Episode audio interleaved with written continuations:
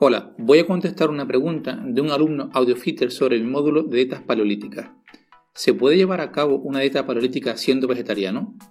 Aunque algunas sociedades de cazadores-recolectores llegaran a consumir un 85% de la energía diaria de alimentos vegetales, estas representan solo el 1% de las sociedades de cazadores-recolectores.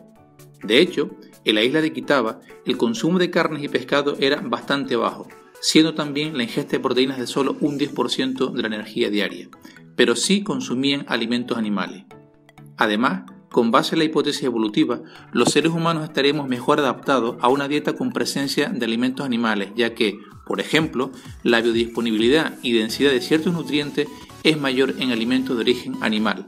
Por lo tanto, es incompatible ser vegetariano con llevar una dieta paleolítica.